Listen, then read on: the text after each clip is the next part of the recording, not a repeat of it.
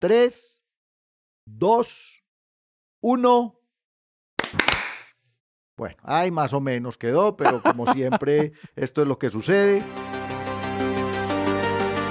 Cada semana un grupo de astrónomos se reúnen para compartir algunas noticias del mundo de la astronomía. Este es el podcast del pregrado de astronomía de la Universidad de Antioquia. Estamos desde el observatorio, el podcast del universo.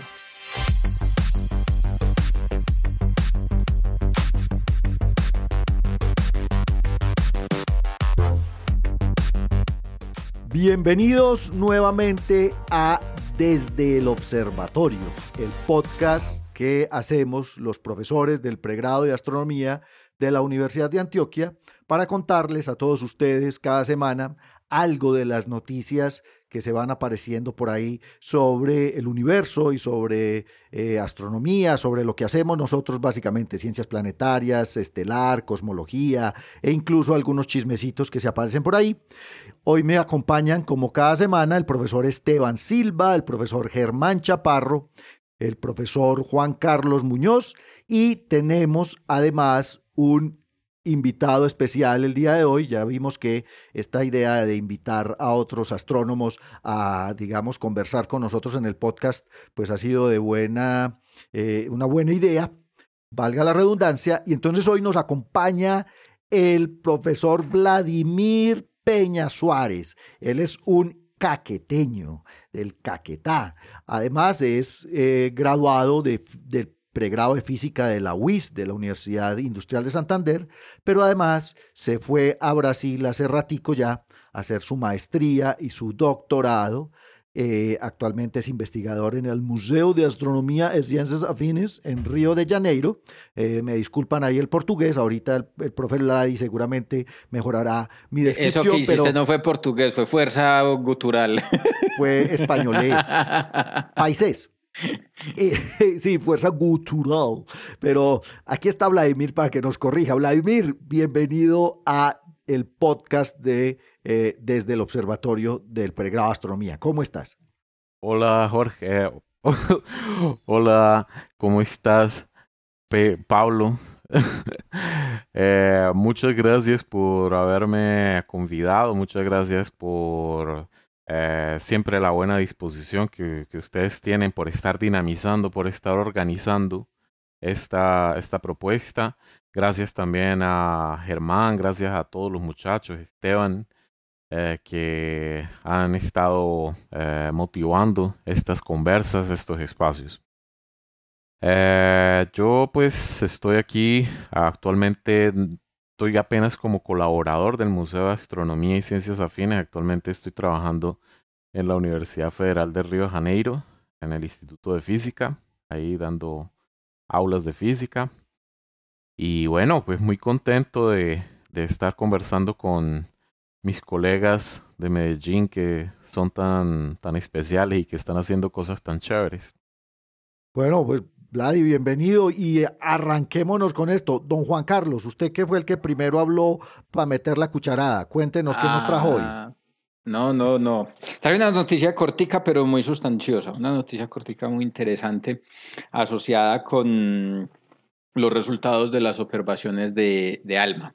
Resulta que, que, un par de astrónomos eh, japoneses, un estudiante de doctorado y su, y su asesor, eh, revisando en los datos de, mm, de ALMA, encontraron una galaxia espiral, la galaxia espiral más lejana que se ha encontrado eh, eh, hasta, el, hasta el momento. Es una galaxia que se observa cuando el universo tenía 1400 millones de años de edad. Es un universo muy, muy joven, demasiado joven eh, y la sorpresa radica precisamente en el hecho de, encontrar esta, esta, esta, galaxia en estas condiciones. Es redshift más o menos 4.5. Es un universo muy temprano y se encuentra entonces que en estas observaciones de ALMA eh, la, la, galaxia tiene unas características muy particulares. A ver, recordemos un poquito, el, el, universo está lleno de galaxias, ¿cierto? Tenemos tres sabores principales de galaxias, ¿cierto? Tenemos galaxias elípticas, tenemos galaxias espirales o de disco y tenemos galaxias irregulares. Las galaxias elípticas están principalmente constituidas por estrellas y gas, y gas diluido, gas caliente. las galaxias espirales o galaxias de disco eh, están constituidas principalmente por gas denso y frío en la región del disco, muchas estrellas, muchas estrellas jóvenes que se forman de ese gas denso y frío, además pues de estrellas eh, y, materia oscura. En todas las galaxias encontramos materia oscura. Y las galaxias irregulares son galaxias que tienen formas arbitrarias. Las galaxias elípticas son esferoidales, las galaxias espirales están dominadas por la presencia de, del disco donde aparecen los brazos espirales y las galaxias irregulares tienen forma de perro, de caballo, de gato, de lo que usted se quiere imaginar cuando vea la imagen. Son como las nubes, son completamente... son completamente amorfas, no tienen un patrón, no siguen un patrón regular.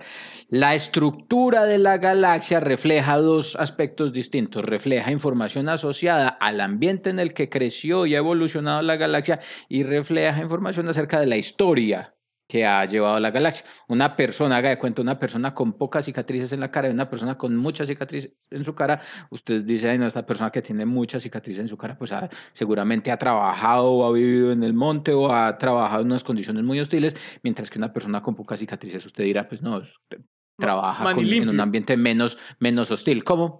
Es modelo. Alguien con menos eh, cicatrices en la eh, cara es modelo. Exactamente. Entonces la morfología, la morfología eh, en el aspecto de la evolución de las galaxias es un factor importante que en este caso es determinante tanto del ambiente como de la historia de la, de la galaxia, así como lo veíamos en esta analogía. ¿Cuál es el asunto? El asunto es que los discos galácticos son estructuras astrofísicas difíciles, muy difíciles. Dinámicamente los discos galácticos son inestables, gravitacionalmente son delicados, usted le, usted le mata el ojo a una galaxia de disco y el disco mismo ah, inmediatamente se sacude y oscila y reverbera porque son gravitacionalmente eh, se encuentran en unas condiciones de equilibrio, pero son unas condiciones de equilibrio inestables, pues fácilmente perturbables y dependiendo de las condiciones del disco se puede desbaratar con relativa facilidad.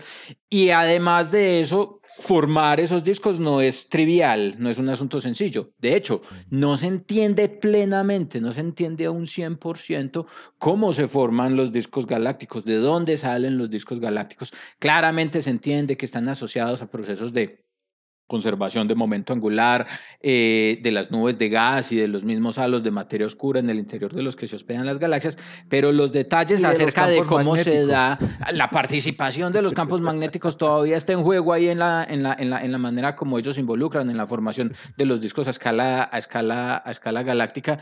Eh, hay muchos ingredientes de por medio que realmente no nos permiten hasta ahora entender con toda la precisión que quisiéramos la forma como aparecen esos discos galácticos. Hasta lo que nosotros entendemos y hasta donde nosotros hemos estudiado, hasta donde se ha estudiado, eh, los discos galácticos robustos, grandes como los de la galaxia Andrómeda, los de la Vía Láctea, se forman en un estadio maduro de la galaxia, cuando ha habido condiciones suficientes para que el material se deposite, el momento angular se redistribuya y toda la cosa. ¿Dónde viene el asunto con esta noticia y toda esta clase de astrofísica galáctica? La idea es que la galaxia que están observando en ALMA, que se observa en una condición del universo muy temprano, es una galaxia que es realmente muy parecida a la Vía Láctea.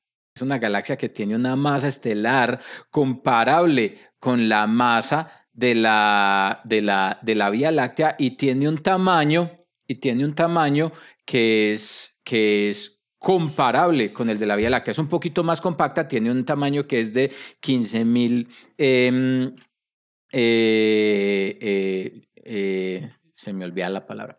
Años luz. 15 mil años luz. la, Vía Láctea, yo siempre trabajo en, en, kiloparsecs. La Vía Láctea la Vía Láctea tiene un tamaño de 25 mil años luz, pero la idea es que como esta galaxia está tan lejos, tan, tan lejos, realmente estamos viendo la parte más central, más centralmente concentrada, lo que quiere decir que probablemente esta galaxia sea un objeto mucho más grande de lo que estamos viendo, probablemente con un tamaño comparable al de la Vía Láctea. Se observa, o las observaciones de ALMA además están mostrando que además de tener la existencia de este disco, que sorprende por ser un disco bien grande, bien robusto, en el universo, en el universo temprano está rodeado por una nube turbulenta, por así decirlo, de gas, que es algo que si no nos sorprende. Porque en esas condiciones de ese universo temprano, pues es muy normal tener material gaseoso cayendo eh, sobre la superficie de esta galaxia a través de minor mergers, de colisiones con otras galaxias y de nubes engullidas o capturadas gravitacionalmente. En eso sí no se parece a nuestra Vía Láctea. Desde el medio interestelar. No, se parece a la Vía Láctea porque la Vía Láctea está en unas condiciones ambientales muy distintas. El universo, por eso, eso es lo que sorprende. El universo temprano, hace muchos años la Vía Láctea no era tan grande, es que el asunto es ese.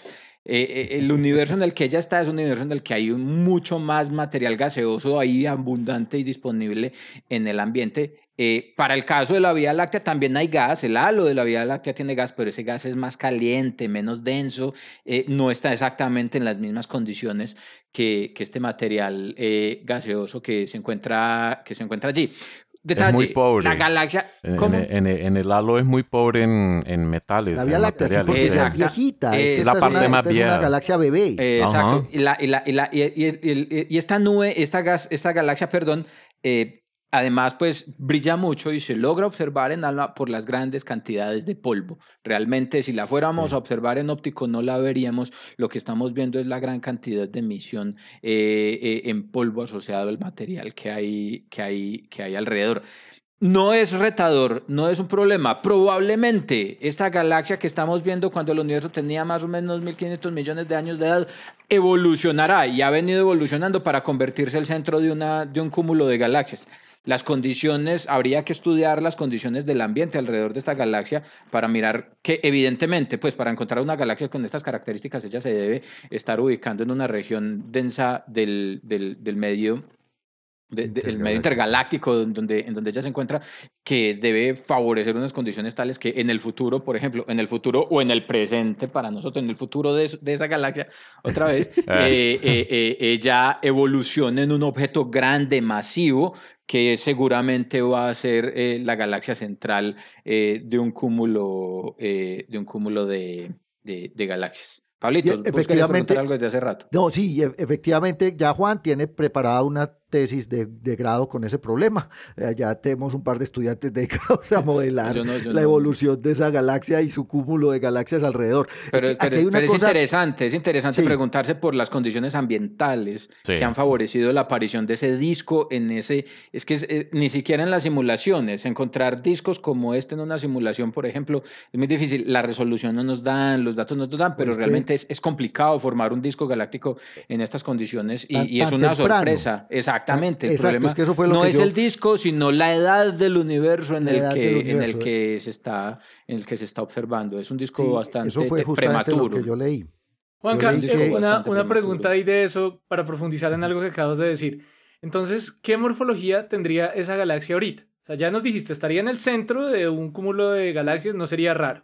¿Qué morfología tendría ahorita? Mm, debería ser una galaxia elíptica, muy seguramente, porque el asunto es que cuando una galaxia se encuentra en un ambiente hostil, de nuevo el ambiente juega un papel muy, muy importante, en un ambiente hostil cuando hablamos de un ambiente hostil para una galaxia, hablamos de, eh, de, una región en la que la interacción gravitacional con otros vecinos sea muy efectiva, muy intensa. En esas condiciones, una galaxia como esta va a experimentar fuertes bombardeos eh, por sus galaxias vecinas y demás y van a conducir a la formación de una galaxia elíptica. En los cúmulos de las galaxias, en los cúmulos de galaxias, todo lo que encontramos en el centro siempre son galaxias elípticas asociadas precisamente a, eso. Esteban quiere preguntar algo también. De sí, eso, que, que, entonces si uno está pensando en ese proceso de, de, acreción, en ese proceso jerárquico que se da de acreción de las galaxias en, ese, en esas etapas evolutivas, ¿No esperaría uno entonces encontrar esos objetos alrededor o cerca de esa galaxia que en el futuro van a ser acretados? No necesariamente enanas, eh, galaxias enanas, sino objetos que de pronto puedan ser lo suficientemente brillantes para eventualmente formar el cúmulo de galaxias. A, eso es a lo que me refiero, que sería bastante interesante estudiar el ambiente alrededor de esa galaxia en este momento. Solo, no, solo vieron el disco. Exactamente, no, se reportan observaciones en este momento y no se reportan observaciones de, de, del espacio alrededor. El artículo solamente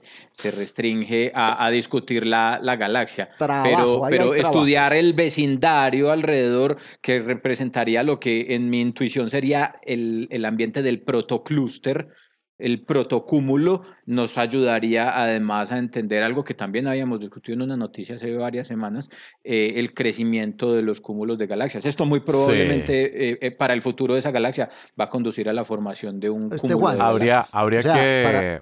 Habría que, por ejemplo, ver si eventualmente se trata de un episodio de que ese, ese, ese objeto que está siendo observado es el remanescente de un proceso de acreción, ¿no? De parte de otro objeto que está por ahí y que puede ser, por ejemplo, lo que pasa con las nubes de Magallanes. Uno ve las nubes de Magallanes, ya son galaxias, ciertamente, pero son galaxias que ya son consideradas, digamos, irregulares, cosas así, y que no son jóvenes. Las nubes de Magallanes mm. en sí no son jóvenes. O tienen la edad de la Vía Láctea. Tienen la, la edad de la Vía Láctea y muy probablemente va parte de lo que había en las nubes de Magallanes ya está en el halo de la galaxia. ¿sí? ¿Oíste, Juan? Sí, eh, ah. eh, solo un momentico, Pablito. En efecto, una de las teorías, una de las suposiciones que se tiene para interpretar la existencia de este, de este disco temprano es precisamente es el resultado de una colisión, de una colisión favorecedora, de una colisión favorable, favorecedora eh, o favorable a la formación del, del disco. Oíste, para, para los oyentes, lo que veríamos, digamos, en el universo actual, a partir de lo que estamos viendo hace 13 mil millones, de, ah, no, es 12 mil y punta millones, de años, millones de años. 12 mil y 800 millones de años, que es donde se está observando esta, esta galaxia. Lo que veríamos en el, universo actual sería algo como el cúmulo de Virgo, una gigantesca, con una gigantesca galaxia elíptica en el centro y unos par de cientos de galaxias a su alrededor. Bueno, muy bien, excelente, don Juan.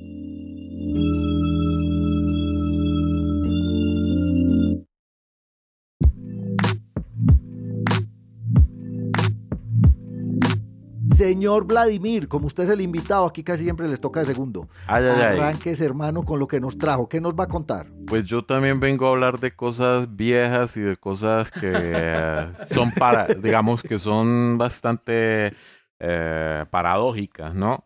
Cosas viejas nosotros. sí, cosas viejas Pablo Cuartas. Cosas viejas Pablo Cuartas. Eh, objetos que son bastante, bastante antiguos y bastante interesantes para abordar también esas cuestiones, ¿no?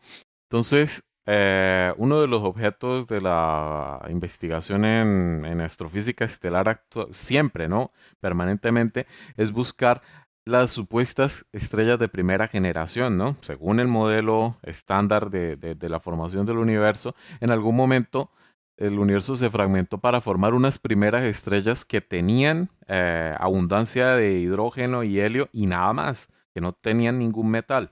Todo bien que las estrellas en general tienen una pequeña proporción de metales, 2% en el caso del Sol, pero en el caso de, de, de las estrellas de primera generación era que no había nada, pero nada. ¿Sí? Entonces, el problema es que tratar de buscar esas estrellas, esas estrellas existen teóricamente, tratar de buscarlas observacionalmente es un desafío todavía, entre otras cosas porque una estrella eh, de puro hidrógeno y de puro helio es una estrella que evolucionaría rápidamente y por consiguiente hubiera desaparecido, hubiera, se hubiera consumido rápidamente, ¿no? Entonces ya no habría vestigios de su existencia, a menos que fuesen encontradas candidatas a ser estrellas de segunda generación. Entonces ya hablaríamos no de las estrellas de primera generación, que también son llamadas estrellas de población 3, sino estrellas de segunda generación, muy pobres en metales, pero ya estrellas que, que, que pueden tener una vida larga hasta el punto de que las podemos ver. Y en particular estrellas de baja masa, todo el mundo sabe que en la medida en que una estrella tiene más masa, eh, consume más rápidamente y acaba más rápidamente, ¿no? Pero las estrellas de poca masa, como el Sol, por ejemplo, alcanzan edades de 10 mil millones de años tranquilamente, ¿sí? Que son edades comparables con la edad del, universo. Entonces, eh, un equipo de investigadores eh, brasileños y Estados Unidos encontraron la que se considera una quizá la estrella más empobrecida en contenido metálico hasta ahora encontrada, ¿sí? Se llama S plus J210428. 01 00 49 34 2. O sea, ¿ese es el nombre o el número de teléfono? sí, sí, aquí, aquí, aquí, estamos jugando. Sí, sí, sí. Eso es una placa de moto. Todo lo, que los, todo lo que los astrónomos no saben cómo ponerle, le ponen una placa. Sí, le ponen un nombre, exactamente. Sí, le ponen un nombre. Súper poético. Súper poético, sí, todo el mundo acostumbrado al de Barán, sí, uh, al Nilan, al Nitaka, Mintaka, todo, no, aquí es S plus J2104, todo eso. Entonces, fue una, una, una estrella observada, ¿sí? Eh, utilizando las técnicas de fotometría y espectroscopía más modernas, digamos. ¿En qué sentido? En que en la medida en que observamos eh, la luz de las estrellas, eh, en sí necesitamos es aproximarnos cada vez más a pequeños intervalos de la distribución de energía de esa luz de las estrellas, ¿no? Entonces, cuanto más nos eh, aproximamos, cuanto más reducimos el, intervalo de frecuencia donde estamos observando, ahí vamos a poder ver particularidades de, de, lo que está pasando en ese objeto. El, el análisis espectral de estrellas se trata de eso, ¿no? Entonces, a medida que fue pasando el tiempo, más o menos de unos 25 años para acá, la, la, espectroscopía fue permitiendo observar no solamente objetos más distantes, sino objetos eh, con unas particularidades que han ido modificando, han ido enriqueciendo lo que sabemos sobre las estrellas. Entonces, esta estrella, eh, con ese nombre romántico, ultra empobrecida en metales, fue observada a través de varios telescopios para hacer de cierta manera una especie de, de, comparación, ¿no? Observada con el Gemini, Gemini Sur y con el MAG, eh, con, un, con un instrumento de, del telescopio de Magallanes. Fue hecha el análisis espectroscópica con esos instrumentos. Y entonces eh, la idea era hacer una comparación. Se trata de una estrella eh, fría relativamente, una temperatura de unos 5000 grados, una estrella, digamos, que en sí no, no, no, no, no supone una, una explosión o cosas así muy complicadas, pero lo que sí tiene es una muy baja metalicidad. Hablamos de que tiene una, por ejemplo, el Sol tiene la metalicidad de referencia que es cero. Esta estrella tiene menos 4 de metalicidad, una metalicidad muy baja y la menor abundancia de carbono detectada. La abundancia de, carbono en, el entorno solar eh, siempre la medimos en, eh, respecto al logaritmo de abundancia de carbono. Entonces el logaritmo de abundancia de carbono es alrededor de 8, 8,80 más o menos. ¿sí? Estamos hablando de una estrella que tiene abundancia de carbono de 4,34, o sea, la mitad, entre comillas, muy entre comillas, la mitad de lo que se podría considerar la abundancia de, de carbono solar.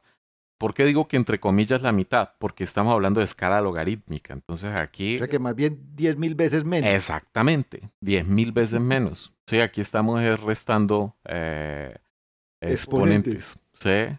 Entonces, eh, es muy, muy, muy interesante. ¿Por qué?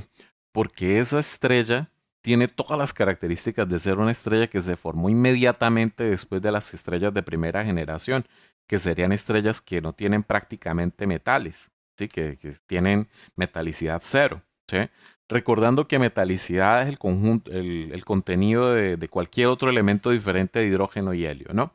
Que les recordamos a nuestra querida audiencia que casi todo lo que tenemos alrededor está hecho de materiales de esos. De metales. Ajá. De metal. Sí, el, el para, en esa metales en astrofísica. Eh, para los astrónomos metales, nosotros, somos metálicos. Nosotros, nosotros, nosotros metal. para los astrofísicos somos metálicos. Sí, todo, todo, todo lo que sea diferente de, de helio e hidrógeno es metálico, litio es metal, carbono es metal, etc. Entonces, lo interesante de, de, de, de esta observación es que eh, se une a otras observaciones que se están haciendo de estrellas del halo de la galaxia, precisamente eh, vinculando con lo que está hablando Juan Carlos, en el sentido de que en esas estrellas viejas eh, del halo de la galaxia, por ejemplo, hablando de la Vía Láctea, encontramos los vínculos de nuestra galaxia con otros eh, sistemas que están en el entorno, ¿sí? Entonces, para nadie ya es desconocido que se dice que muchas de las estrellas que están en el entorno de la Vía Láctea, esa región bastante amplia que es el halo, se encuentran estrellas en, aglomerados, ¿no? en, cúmulos de estrellas que pertenecen a diferentes poblaciones, o sea, son estrellas que no se formaron en, un mismo, en una misma nube, sino que fueron acretadas, ¿no? Fueron atraídas. Entonces, eh, la, población estelar del halo es una población muy compleja y muy rica en detalles sobre el origen de la, de la Vía Láctea como tal. Entonces, esta, esta esta estrella es muy interesante y fue, digamos, una de las grandes noticias de la astronomía brasileña, entre comillas, reciente, eh, porque trae, digamos, una, una importante contribución para continuar investigando sobre, sobre los objetos más viejos de, de, la galaxia y qué es lo que pueden decir, ¿no? Ahí es cuando la astrofísica estelar termina emparentando con eh, la cosmología, con la astrofísica galáctica, eh, como lo que comentaba Juan Carlos, ¿no? Entonces lo interesante aquí es que se hizo desde el punto de vista instrumental eh, un análisis por secciones, ¿no? Eh, varios, varios filtros y se observaron esos, esas varias regiones para tener una estimación de la, de la temperatura y de los parámetros como la, la abundancia de carbono, ¿no? Entonces eh, se hizo también lo que se conocería como un análisis multiespectro, ¿no? Una, un análisis de baja resolución o de resolución media que podría ser de 2 hasta 20.000 más o menos en, resolución espectral, recordando que la resolución espectral es una razón de, mm, de longitud de onda sobre mínimo intervalo de longitud de onda que puede ser eh, eh, resuelto. ¿sí? Y eh, por otro lado también análisis de alta resolución, principalmente para determinar abundancias de otros elementos aparte de los que, de los que hemos mencionado, ¿no? principalmente el carbono fue el, el, elemento que más fue estudiado. Pero eh, también fueron estudiados otros elementos, ¿no? Entonces, eh, la estrella sí presenta muy bajas abundancias eh, por ejemplo, de, los elementos básicos, ¿no? Sodio, magnesio. Ella está en todos, en todos los elementos muy por debajo de las abundancias solares. Solo para citar un ejemplo, por ejemplo, eh, abundancia de silicio, que en el entorno solar es de 751, para esta galaxia es 4. 407. y, pueden estimar, pueden hacer una estimación de la edad, adivinar una, una edad para la, para la estrella y con, yo, estaba viendo que tiene por lo menos 10 mil millones de años. Sí.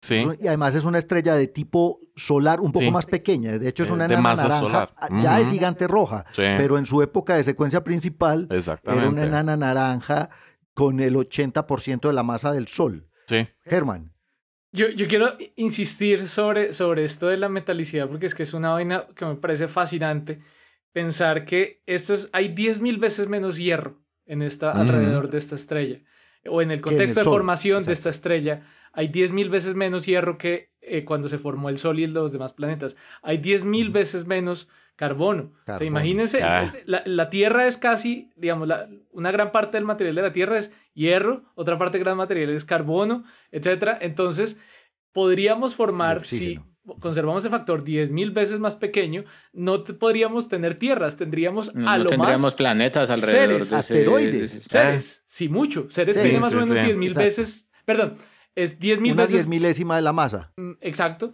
de la Tierra. Entonces, sería lo más grande que podríamos formar en términos de planetas rocosos. Por ejemplo, por poner una comparación, me parece increíble esta, este, este, este entorno. Y, y, otra pregunta, la, la, estrella entonces, la estrella la encontraron individual, solita, no hay, no hay eh, como un vestigio para identificar si tiene, si pertenece a alguna asociación o de dónde proviene o, o, o, o es una estrella simplemente errante. No, ella es una estrella single que se llama. Una estrella sí, errante, solita, eso. ya, ya, se separó de su, digamos, de su cúmulo original. Está en la constelación de Pupis. Pero lo que decía Germán es bien importante por esta, por esta noticia y es porque efectivamente esta, esta, estrella con ese nombre grandotote es una estrella de segunda generación. Eso de alguna manera nos da a entender que el Sol sí es una estrella de tercera generación, es ah. una estrella que ya tiene muchísimo más material metálico, además porque pues eh, es el material que se necesita para que cada viernes y cada semana estemos aquí nosotros haciendo el podcast de astronomía, porque justamente como lo decía Germán, imagínense si tuviéramos 10 mil veces menos carbono posiblemente no se da. alrededor de esa estrella no se podían formar muchos planetas rocosos. Muy bien, un, un, detalle interesante y es que eh, podría, uno, uno podría llegar a esa famosa pregunta de, bueno, ¿qué es necesario para que se formen sistemas planetarios eh, con condiciones de habitabilidad? Entonces, parece que sí, efectivamente, estrellas viejas, estrellas con alta metalicidad. Con alta, metalicidad. o sea, el Sol es una estrella vieja, viejo, pero al mismo tiempo una estrella con alta metalicidad. Sería una estrella, como decimos, ¿no? De Estrellas de tercera, generación. yo, creo, pero no sé cuáles eran los últimos resultados al respecto y, y, tengo entendido que la metalicidad no es un factor dominante en ese, en ese aspecto. Lo que tengo entendido es que si lo que, lo que sí está correlacionado es con qué tipo de planeta es el que se forma alrededor. Claro. Si es gaseoso, si es rocoso. Exactamente. Pero necesitas metales para formar planetas, eso es Sí, no, pero lo que tú dices es cierto. que ya hizo el, modelo. Sí, lo que dices es cierto. y la noticia, de hoy de Pablo también tiene información sobre eso. Además, no, de hecho nuestra noticia, ya que Germán habló... no se pusieron de acuerdo. No, no, es que esto, esto, hay que contárselo, esto hay que contárselo a nuestros oyentes. Eso no había pasado. Cada semana cada, semana nosotros leemos nuestras noticias, por ahí nuestros articulitos y el que más nos parece interesante, pues lo traemos al podcast. Resulta que esta semana Germán y yo trajimos el mismo artículo al podcast. eso, claramente se de la, de, la, comunicación que, tenemos entre nosotros. Exactamente, eso, claramente muestra lo coordinado que es este. vamos a dar, el desorden que ustedes escuchan en el programa es el que rige toda la semana mientras lo preparamos.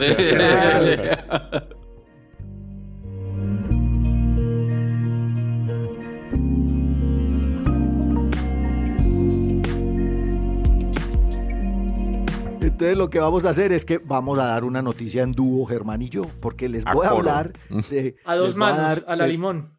A la limón, exacto. Esto es un concierto a cuatro manos de piano. Resulta, eh, queridos oyentes y mis queridos muchachos, que desde hace unos 30 años, desde que empezamos a descubrir obviamente planetas extrasolares, pues una de las preguntas fundamentales de los astrónomos es, oiga, ¿será que todos los sistemas planetarios se parecen al de nosotros? Nosotros tenemos cuatro planetas rocosos chiquitos cerquita a la estrella, tenemos dos gigantes que están más o menos a una decena de unidades astronómicas, que son Júpiter y Saturno, y tenemos unos gigantes helados, que son Urano y Neptuno, menos masivos, pero que ya están a 10 o 20 unidades astronómicas, y de ahí en adelante hay un montón de basura, un montón de restos, digamos, de la formación planetaria. Eh, y lo que hemos tratado de entender los astrónomos, que de hecho es eh, parte del trabajo que Germán y yo hacemos modelando la formación planetaria, es cómo son otros sistemas planetarios. Pues durante más de 30 años, eh, el equipo de astrónomos del Instituto para la Astronomía de Hawái ha estado tratando de, obviamente, observar sistemas planetarios y de hacer una estadística con la distribución, digamos, y la estructura dinámica de estos sistemas planetarios. Pues póngame atención. Utilizando obviamente los telescopios Keck, que son posiblemente uno de los pares de telescopios más grandes del mundo, tienen 10 metros de diámetro segmentados. Son eh, telescopios segmentados, están en el observatorio eh, de, en Mauna Kea, en Hawái, pues estuvieron haciendo una estadística, pero básicamente tratando de observar qué? La presencia de planetas gigantes alrededor de estrellas.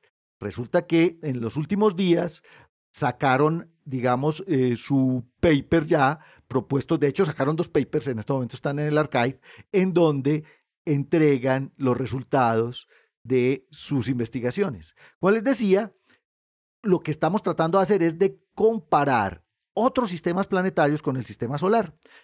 Nosotros tenemos a los gigantes ubicados, digamos, en regiones frías, más o menos lejos del Sol, mientras que los chiquitos rocosos se ubican cerca del Sol. Eso tiene que ver mucho con el proceso de formación de los planetas porque cerca del Sol, materiales como el agua, el metano, el amoníaco, el dióxido de carbono, esas cosas eh, se, digamos, se, subliman, se evaporan, no se pueden eh, eh, solidificar, mientras que lejos del Sol estos materiales se convierten en hielos, entonces eso produce, por ejemplo, núcleos más grandes y a esos núcleos que son ciertamente más masivos que la Tierra, 10 o 20 veces más masivos, pues pueden acretar gas sin problema y formar gigantes. Pero aún así, cuando empezamos a descubrir planetas hace como 30 años, en 1995, hace 20 punta de años, pues empezamos a ver que también hay gigantes cercanas, cercanos a sus estrellas. Pues estos estos eh, observadores, digamos, estos astrónomos liderados por Lauren Weiss,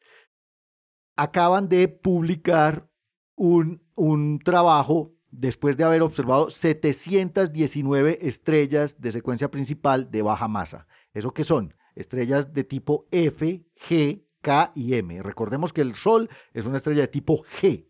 Las K y M son enanas más pequeñas que el Sol. Las K son enanas como la que mencionábamos ahorita, esta estrella antigua que acaban de encontrar, ya no es K, porque ya es una gigante roja, pero cuando era de secuencia principal posiblemente era una enana naranja de tipo K, y las M son enanas rojas, que son las más abundantes en la galaxia y en el universo. Las estrellas de tipo F son un poco más grandes que el Sol, son eh, lo que se conocen como enanas blanco-amarillas, eh, y por ejemplo, eh, ¿tú recuerdas, Germán, una estrella típica de tipo F? Polaris. Pero claro que Polaris es una estrella muy grandota. En estas 719 estrellas de secuencia principal, estos astrónomos encontraron, o más bien observaron, 177 exoplanetas mm. gigantes. De esos 177, hay 14 que son nuevos, que fueron encontrados con este trabajo. O sea, además de eh, de estudiar 163 exoplanetas que ya se conocían, dentro del Sorbite, dentro de todos los datos de observacionales, encontraban 14 perdón, nuevos descubiertos con el proyecto. Pues hay planetas de todos los tamaños en este survey que hicieron, en esos 177. Pues de hecho encontraron supertierras y mini Neptunos, que son planetas más pequeños, pero la mayoría son planetas de tipo joviano e incluso más grandes. Incluso hay objetos que alcanzan las 20 masas de Júpiter. Recordemos que lo que se mide en, estas, en esta ocasión, como están midiendo velocidad radial, no es exactamente la masa del planeta, sino la masa con un factor que tiene que ver con la inclinación del sistema planetario. Entonces es la masa por el seno de la inclinación y eso hace que uno pueda encontrar objetos muy grandotes que incluso pueden ser eh, enanas marrón. Lo que pasa es que todavía, digamos, su naturaleza intrínseca no se conoce muy bien. Pero ¿Qué es lo interesante que hicieron estos astrónomos con todas estas observaciones planetarias? Es que pudieron hacer estadística. Estadística de las estructuras, las dinámicas y los tipos de sistemas planetarios que hay en la Vía Láctea. Y obviamente, pues usted puede, digamos, extrapolar eso. La estadística lo que encontró es que el 14% de los planetas gigantes como Júpiter y Saturno, por ejemplo, se encuentran en distancias que van desde una hasta 10 unidades astronómicas. Eso significa que nosotros, que tenemos nuestros gigantes entre una y 10 unidades astronómicas, de hecho, Júpiter está a 5 y Saturno está a 10, redondeando, pues hacemos parte de ese 14%. Entonces, dinámicamente, estructuralmente, nosotros podemos decir que los sistemas planetarios, como el sistema solar, son más o menos el 14% de los sistemas planetarios de la galaxia. Eso significa que aunque no todos los sistemas planetarios se parecen al de nosotros, pues nosotros en realidad estamos, digamos, bien representados en la galaxia. También encontraron que más o menos el 9% de los gigantes se encuentran a distancias que están más allá de las 8 unidades astronómicas, incluso hasta 32 unidades astronómicas. Eso también tiene una implicación, y es que los gigantes normalmente deben estar lejos, de su estrella, mucho más allá de las zonas de habitabilidad. Germán, usted... Quiero hacer una, no, una pequeña aclaración sobre este porcentaje porque es de, de 100 estrellas, si tú coges 100 estrellas de estas, ese 14% significa que 14 de esas estrellas tienen planetas entre 2 y 8. y 10 unidades astronómicas. Aproximadamente 1 y 10, aunque ese numerito va a ser, ese numerito también es importante, pero aproximadamente en esta zona 14. O sea, quiere decir que hay el doble de planetas en esta zona que planetas muy lejos. Dices 14. Sí. Eh, en esta zona, 8 en esta otra zona. Y también más adentro también hay menos, hay casi, hay prácticamente lo mismo, 8. Entonces hay el doble, la mayoría de planetas eh, que vamos a encontrar van a estar en, en, esta, en esta zona. Pero simplemente para hacer la aclaración que ese porcentaje se refiere a, si tú coges 100 estrellas aleatoriamente, 14 de esas estrellas van a tener planetas gigantes ahí. Oiga, Germán, y además hay una cosa interesante también y es que con, con, los espectroscopios de alta resolución que se tienen actualmente, el de Keck, que se llama el HIRES, está el APF de Lavai y el, y el, y el espectroscopio LIC, que está en el Observatorio Hamilton, no se pueden detectar planetas más pequeños. Mm. A estas distancias. eso es lo malo. Si tierras, Exacto. Eh, no, podemos, no podemos detectar tierras ni podemos detectar uranos o neptunos tampoco porque están demasiado lejos de la estrella para que el efecto gravitacional sea medido por estos espectroscopios. Recordemos que es que este espectroscopio lo que mide es pequeñísimas variaciones en la velocidad de la estrella producidas, digamos, por el bamboleo gravitacional que ejerce el planeta sobre la estrella. Entonces, bien interesante este trabajo porque de alguna manera estamos empezando a entender cuáles son las estructuras y las dinámicas orbitales más comunes entre los sistemas planetarios. Germán, ¿usted qué más quiere aportar, ya que usted también se leyó el, artículo y la noticia? Bueno, me, gusta que pues tú trajiste toda la ciencia, creo que no, no, tengo, no tengo nada adicional que decir realmente sobre esta parte de la noticia, pero sí tengo porque esta noticia tiene mucha carne, es un chicharrón de esos carnudos, no es solo el cuero. Chisme, chisme. Y, no es chisme. Germán es el maestro del gossip. No es chisme. Esto en particular. esto en particular no lo prefiero no llamarlo chisme porque es más bien el factor humano, que esto es algo que en estos días que seguramente ustedes que han, que han estado pues en, en contacto muy cercano con los estudiantes como por fuera de temas académicos han podido tocar estos factores humanos dentro del ejercicio de la ciencia. Resulta que yo, yo inicialmente había escogido otra noticia diferente, seguramente la voy a traer la próxima vez, pero la voy a poner con más tiempo en, la lista que, tenemos. Pero yo había escogido otra noticia, em, pero me llamó mucho la atención esta noticia porque la vi en Twitter eh, y lamentablemente no por el contenido científico, eh, sino por el contenido humano. Y les voy a contar qué es lo que ocurre. Resulta que ambos artículos que menciona, que menciona Pablo de este California Legacy Survey, que es una cosa increíble, es además, eh, digamos, el, el, el, survey más de, que ha durado más tiempo observando, observando estas estrellas. Nosotros cuando pensamos, ah, sería chévere ver, observar alguna estrella, observar si tiene planetas, pensamos en observarla dos meses, tres meses. Esta gente lleva 30 años observando estrellas. Es una cosa increíble. Pero em, más allá de eso, entonces eh, hubo un pequeño, un pequeño escándalo en Twitter porque de estos dos artículos, uno de sus coautores es una persona llamada Geoff Marcy. Les voy a contar quién es Geoff Marcy y por qué esto resultó ser bastante problemático. George Marcy eh, fue profesor de astronomía en Berkeley durante muchos años. Eh, es muy conocido por ser uno de los principales descubridores de exoplanetas, un líder, o sea, prácticamente durante mucho tiempo, durante 20 años prácticamente fue un dios en el campo, o sea, fue la persona que verificó el descubrimiento de Mayor Queloz, sí, porque el descubrimiento de Mayor Queloz que les dio el, el, Nobel, pues fue una barraquera, pero sin, sin, sin confirmación, eso no es nada. Él fue el que lo, lo confirmó, como dice Miami. Eh, Berkeley me lo confirmó en este caso.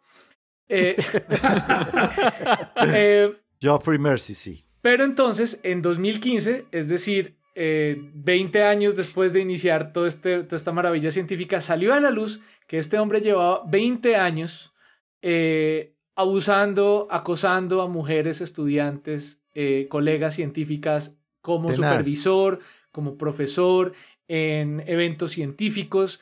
Entonces en el 2015 salió a la luz los resultados de una investigación de, de Berkeley eh, respecto a esas dos décadas de abuso. ¿sí? Algunas mujeres salieron a dar testimonio sobre eso y se supo. Y pues muchas otras personas en ese momento también dijeron, sí, eso ya todo el mundo lo sabía que el tipo era, era, era un abusador con las mujeres. Entonces, el informe de investigación en sí mismo en el 2015, únicamente el resultado fue como, sí, el man hizo eso, pero vamos a dar unos lineamientos para que el man, por ejemplo, nunca esté solo en la oficina con estudiantes. Mm. O sea, realmente no le hicieron nada. No le hicieron, nada. El hombre como ni que, se salió. Como que pobrecito, hay que cuidarlo. hay que cuidarlo de que de repente le den ganas. Mm. Entonces, entonces, en ese momento, pues se, se comenzó un movimiento en redes sociales, un movimiento popular, eh, con el hashtag AstroSH, que es Astro Sexual Harassment. Eh, muchísima gente muy prominente comenzó a decir como, oiga, esto no puede ser, eh, esto es totalmente inaceptable dentro de nuestra comunidad, esto está sacando mentes, o sea, por mantener a un gato, a un solo gato, ¿cuántas decenas de mujeres, mentes brillantes, abandonaron la astronomía? Entonces, esto no, ni siquiera hay un costo-beneficio ahí. Entonces, em, por presión de los pares académicos y por, toda esta, por todo este movimiento de redes sociales que, que ocurrió, Geoff Marcy decidió renunciar en octubre del 2015, eh, grandes nombres de personas muy conocidas en el mundo de, de, la, de la exoplanetología, perdón por acuñar ahí mal ese término, como David Charbonneau. David Charbonneau, por ejemplo, es un tipo muy conocido. del día. Él fue el primero, el primero en públicamente como decir, oiga, usted debería dejar de ir a las conferencias, por favor, necesitamos tener conferencias tranquilas. Tranquilidad. Pero otras personas famosas como Katie Mack, James Giloshon, John Asher Johnson, quien fue estudiante de él, Meg Urry, quien fue presidenta de la Asociación eh, de Estados Unidos de Astronomía, eh, John Schmelz, públicamente presionaron y el man renunció en ese momento y desde ese momento no se ha sabido mucho de él, afortunadamente para, para la ciencia. Hasta ahora que emerge como coautor de estos artículos mm. y entonces toda la gente en Twitter también otra vez, ¿por qué lo están metiendo de coautor si ya sabemos todo lo que ha hecho este man? Entonces, en particular, Lee Rosenthal, quien eh, autor de uno de los de uno de los papers, que del primero, de hecho, que es un estudiante de doctorado, eh, pues digamos poca, poco poder de decisión sobre eso, sobre los seniors que, que, decidieron quién iba o quién no en la lista de autores, en vez de poner una aclaración como vea, uno de los, en los agradecimientos, vea, una de estas personas aportó mucho para esto, pero por tales razones no lo pusimos como coautor. Perfectamente viable y es una decisión que únicamente compete a los autores. No es que la universidad los obligó, que la revista los obligó que la asociación, nada, nada, es una decisión de los autores. Entonces hubo bastante presión respecto a esto también y eh, este autor Lee Rosenthal le tocó salir a explicar que se le salió de las manos, bla, bla, bla, pero pues muy arrepentido, pidiendo disculpas, muchos coautores mm. también pidiendo disculpas, etc. Bueno, ahí quedó, digamos, como que seguramente eso no va a avanzar mucho, no va a cambiar mucho, por lo menos trae a colación de nuevo el tema, pero se cierra esta noticia con que justamente, no sé si hay correlación, causación ahí, pero justamente ayer sale que Geoff Marcy es la primera persona expulsada de la Academia Nacional de Ciencias de Estados Unidos. ¡Oh! lo sacaron. Cambiaron las reglas en el 2019 porque eso es ah, una permanencia. Ese, ese es un detalle. Lo de las son reglas. chismes buenos, y madre. No, amigos, pero esto es, esto es profundo. pero le voy a contar. Lo, de las reglas, ¿saben por qué? Porque eh, para, y, mira que aquí estamos solo hombres, ¿no? Eso es muy interesante que venga a tona esa, esa conversación aquí en una en un grupo de, de, hombres que, que, se dedican a la ciencia. Estamos solo hombres hoy, Vladi, pero aquí hay chicas no, claro, No, no, más precisamente por eso es interesante hablar de esto entre hombres, porque generalmente uno es bastante condescendiente, muy erradamente, en general los hombres somos condescendientes entre nosotros. Ah, eh, cualquiera tiene un día, un día así de locura, etcétera. No. Cualquiera tiene 20 años de acoso yo También yo también tuve 20 años. Cualquiera, cualquiera cosa 100 estudiantes en su vida profesional. entonces, entonces es interesante traerlo a colación porque realmente hay que admitirlo las academias de ciencias, el mundo científico es muy machista, muy, muy, muy machista. Y yo no voy a, yo no voy a mencionar santos ni, ni, ni, ni lugares específicos, pero eh, a nivel de Latinoamérica ha habido casos muy, muy sonados de, de, acoso, de problemas relacionados con, con, mala, mala relación entre hombres y mujeres en el sentido de acoso y hasta violaciones en el medio académico, en el medio científico, ¿sí? Y que debido a la importancia del personaje, debido a su experiencia, su trayectoria, no sé qué, y sobre todo debido a que las reglas fueron hechas a la medida de, de, de, esa, de esa aparente, esa, esa, eso que todo el mundo dice de no, la ciencia es la ciencia y, la sociedad y los problemas sociales son los problemas sociales. No, realmente no. Eh, la, ciencia es, un, es una, una, construcción social y generalmente va, va, va, a verse relacionada con los conflictos sociales y este es uno de esos, ¿no? Entonces, eh, hace un tiempo me llegó la información, ¿no? Y no voy a mencionar santos ni nada de eso, ¿no? Pero eh, que no, tuvimos esta denuncia aquí en, la sociedad astronómica de aquí, pero no pudimos hacer nada para sacar este personaje, para expulsarlo de la sociedad astronómica. ¿Por qué? Porque eh, todo el mundo que, que, hizo las reglas de la sociedad astronómica, pues era de la generación de él. Él hizo parte de la elaboración de ese marco de la sociedad astronómica del país, entonces no podían hacer nada. Entonces aquí tratamos de dar un golpe, pero no se pudo, en fin, o sea, se convirtió en un mm. problema de, de, de, de, llamada polarización. ¿sí? Ese término que a veces se utiliza tan mal, no, no polarice, no polarice, no, a veces hay que polarizar realmente para que las cosas eh, den un rumbo diferente, porque si no, ahí se protege, se protege siempre que por la experiencia, que porque él publica, que porque él hace, que porque... Pues, eh, porque era Geoffrey Mercy, es que el ah. tipo era, el tipo era un ícono, vea, yo lo conocí en un congreso de exoplanetas en Flagstaff, en Arizona, en 2012, y me tomé foto con él. Esa foto es una de las desgracias más grandes en mi vida. ya la borraste. o sea, en realidad este es un, un falling hero. Este, este man se cayó de mi pedestal, porque es que yo lo tenía en un pedestal dentro de las de los íconos del, de, de, de, las ciencias exoplanetarias, la exoplanetología, como lo acuñó Germán ahorita, y, yo, y yo me, no, está bien, y yo me, me tomé foto con, eh, con Jeffrey Mercy eh, desayunando en, en, el observatorio de Flagstaff en Arizona durante un congreso de exoplanetas de NASA. Así que para mí también fue duro entender que este señor era, pues tenía, digamos, su, su su agenda privada. si hubiera sido mujer, Pablo, seguramente mm. no, no te habrías enterado ahí mismo.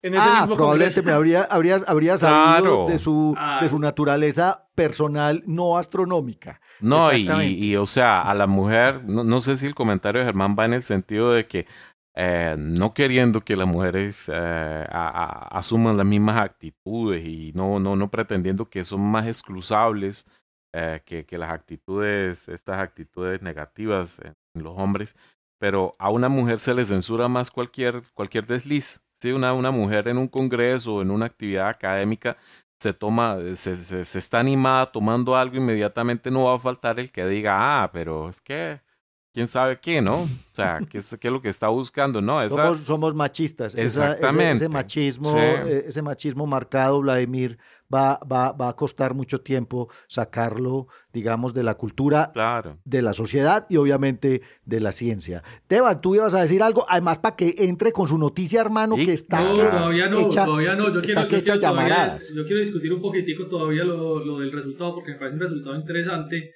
y porque aquí, mientras ustedes estaban hablando, pues yo me fui para la página de exoplanet.eu y verifiqué... Al catálogo. Eh, ¿Qué? Al catálogo. Sí, sí, y quería verificarlo de la metalicidad porque es que yo recuerdo que, he visto ese tipo de gráficos. Entonces lo que hice fue construir un gráfico, en el eje X coloqué la metalicidad de la estrella, eh, que tiene planetas, pues que son los que están ahí en los catálogos, y en el eje Y coloqué eh, dos variables. La primera, el radio y la segunda, la masa. Y lo que uno observa de este tipo de gráficos es eh, algo que es muy particular. Primero, parece que hay una división o algún tipo de, separación en la formación planetaria. Ya esto ustedes me lo explicarán seguramente mejor. Cuando eh, uno ve esto, se da cuenta que hay dos grupos. Hay unos planetas que tienen radios que están unas 100 veces por debajo del radio eh, de Júpiter y hay un grupo de planetas que están alrededor del radio de Júpiter. Quiere decir, esas son como las masas, eh, digámoslo así, promedios que se forman en, este, en, los sistemas planetarios. Pero lo que sí es claro es que la relación con la metalicidad no está. Quiero decir, las estrellas están formando planetas prácticamente en metalicidades que están aproximadamente unas eh, casi un poco, un poco menos de 10 veces la masa del Sol y por debajo aproximadamente 10 veces menos de la, de la metalicidad del Sol, perdón una décima o, o 100 veces más. Una décima o 10 veces más. Quiero decir, el rango es bastante amplio. Sí, sí, claro. Lo, que pasa es que uno tiene que entrar ahí es a tomar subpoblaciones. Entonces, cuando uno toma subpoblaciones de, de sistemas que solo tienen gigantes, uno encuentra que el promedio de la metalicidad no está en el solar, sino está más adelante, está por encima de la mm. solar. Sí. Es correcto, pero entonces a lo que iba con eso es, eh, inclusive si uno mira planetas que tienen eh, radios que están por debajo del, radio de Júpiter, uno se da cuenta que también es muy característico que el promedio de la distribución de la metalicidad también está cerquita al Sol. En este caso está en el Sol.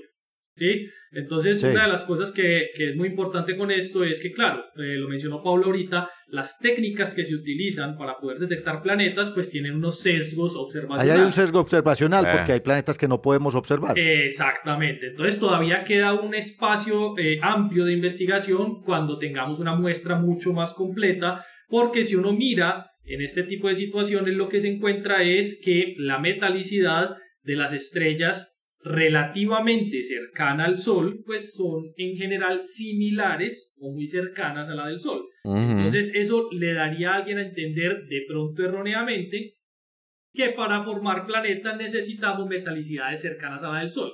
Necesitamos una muestra mucho más completa para poder sacar una conclusión de esas y poder llegar a decir que necesitamos una eh, en, muchos metales, que no está en contravía de lo que decían, eh, ustedes ahora con la noticia y que de hecho es muy interesante porque eso sí se alcanza a ver en los resultados que hay eh, en este momento en esta página, que es una página que puede consultar cualquier persona. El y te fuiste a hacer las gráficas mientras hablábamos. Sí, te despertaste con el nerdo alborotado. No, pero es que eso, aparece automáticamente. pero... para hacer esas gráficas se necesitan tres clics. Pero, no, no, no, muchachos, pero los, los refiero para las personas que tengan curiosidad al respecto a la figura 8 del segundo, del segundo artículo donde, donde se ven los porcentajes puntuales versus metalicidad. Ahí está, ahí está la distribución. Pero además, otra cosa, Teban, aquí tenemos estadística observacional, que tiene un sesgo, obviamente, porque hay planetas que no se pueden observar.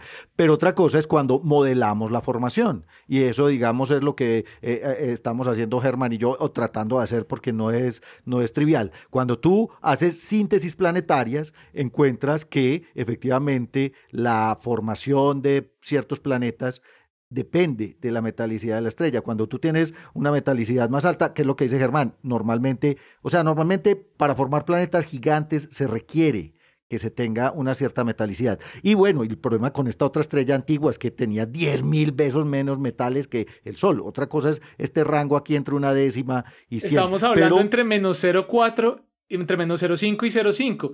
Y Vladimir estaba hablándonos de una con menos 4, que eso es una cosa Exacto, que es 10 mil veces menos material.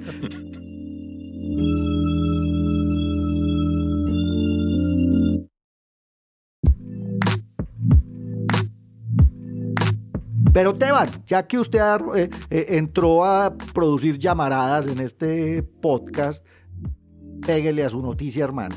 Cuéntenos de qué nos va a hablar.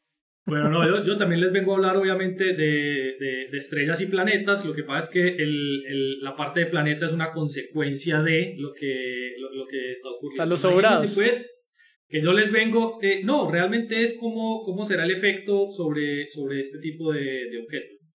Yo les vengo a hablar de una, de una próxima amiga, Próxima Centauri. Porque esta estrella fue observada en el año 2019 por un grupo de investigadores liderados por uh, la Universidad de Colorado en Boulder, que consiguieron hacer observación de esta estrella en particular durante, en suma total, 40 horas. ¿sí? Que eso es bastante para hacer una observación de una estrella. Pero además lo lograron hacer a través de nueve observatorios diferentes donde están incluidos, además de muchos pequeños, está incluido el telescopio espacial Hubble, está incluido el telescopio ALMA y está incluido el telescopio TESS. Quiere decir, alcanzaron a cubrir un rango de longitudes de onda muy amplio.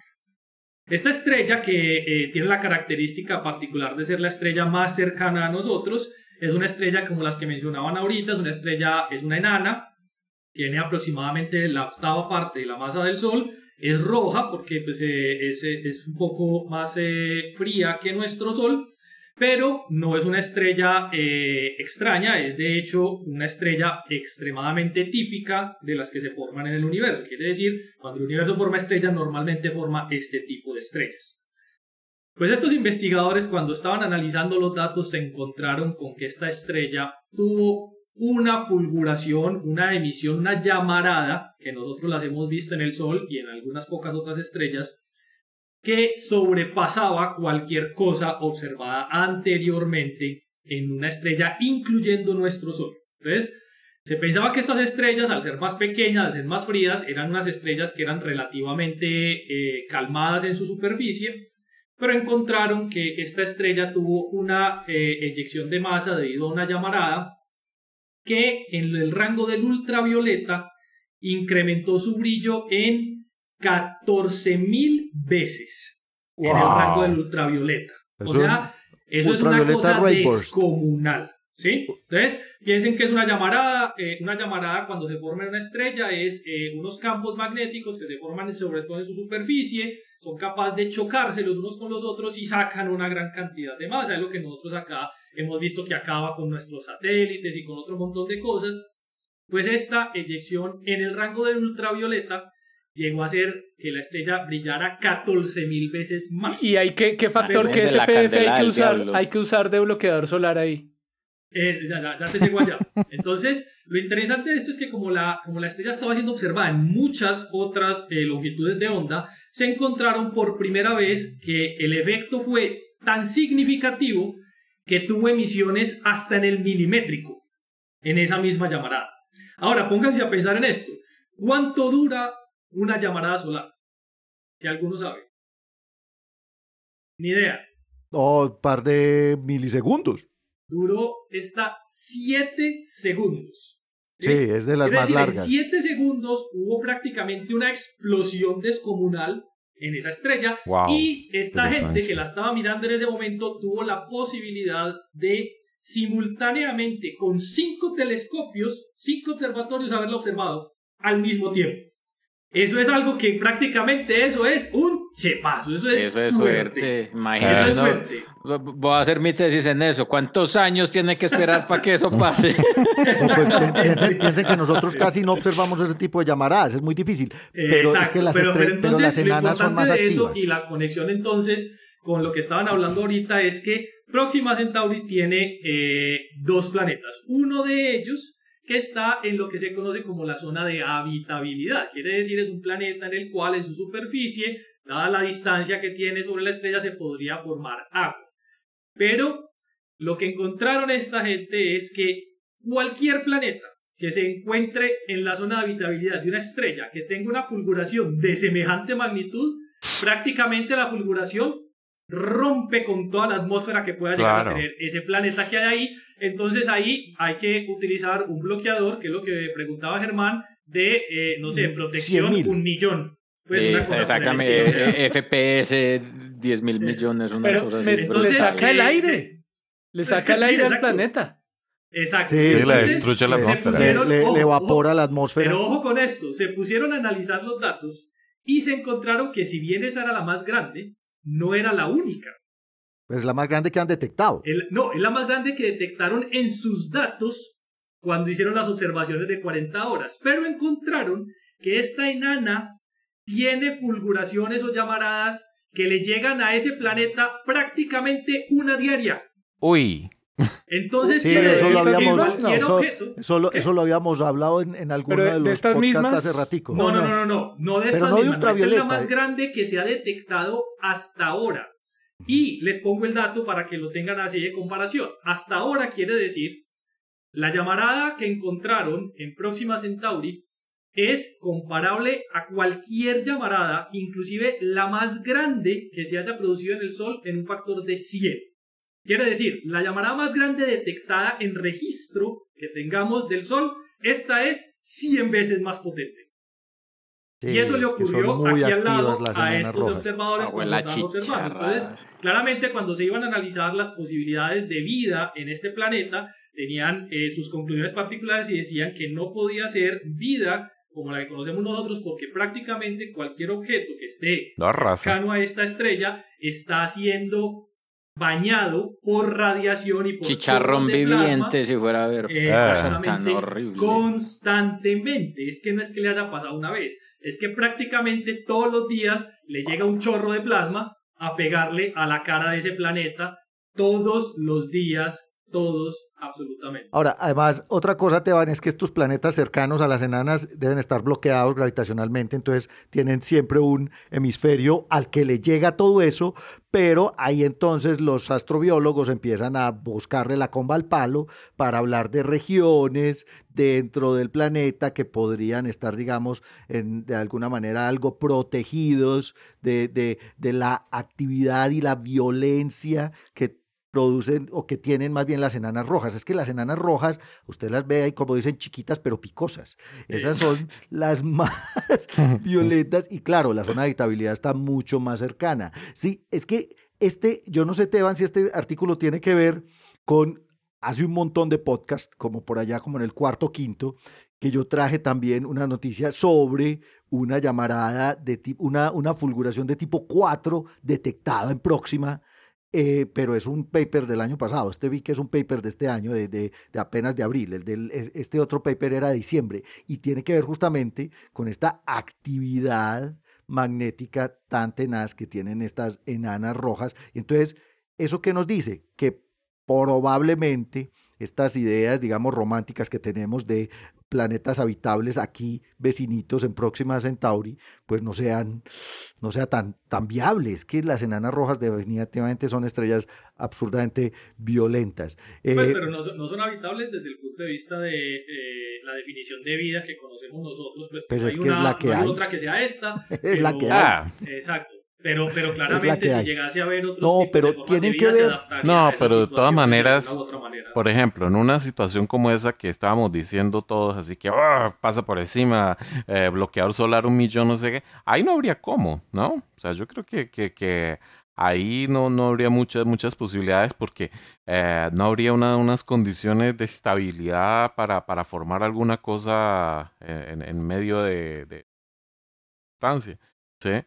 Eh, esa, esa si, es un, si, es un, sistema que está bloqueado gravitacionalmente, se puede formar en la parte de atrás, no sabemos. Puede estar más allá, pero el problema es que no tendríamos las condiciones, digamos, todas de maneras, habitabilidad. Cuando, cuando uno habla de vida, tiene que pensar también en, en la cuestión de, de, de, la formación de un ciclo a nivel macro, digamos, de gran escala, ¿no? Por ejemplo, ciclo del agua, ciclo de alguna cosa, ¿no? O sea, tengo la idea de que, de que necesariamente la vida está relacionada con ciclos que acontecen en, en, en, grande escala, ¿no? sí, a nivel planetario, eso se requiere. De sublimación, una cosa así. Entonces, de cierta manera, esa idea de, de no, pero en esta región podría haber, no sé, tampoco soy un estudioso del área, pero me parece interesante eh, esa, esa reflexión, ¿no? Ciclos biogeoquímicos. Pero mire, si usted quiere ver cuáles son las posibilidades, por ejemplo, que plantean los astrobiólogos para vida en, en planetas alrededor de enanas rojas, tiene que ver la serie de Netflix de Alien Worlds. Ahí hay mm. una digamos, hipótesis, una, un, modelo de cómo podría, digamos, progresar la vida en una cierta región de un planeta bloqueado gravitacionalmente alrededor de una enana roja como próxima. El problema es que estamos entendiendo con estos descubrimientos que Próxima Centauri y las enanas rojas son absurdamente violentas. Esa es una cosa muy interesante. Con su, con su medio interplanetario. Porque las enanas rojas uno las ve como estrellas viejas, estrellas que están ahí, estrellas que, o sea...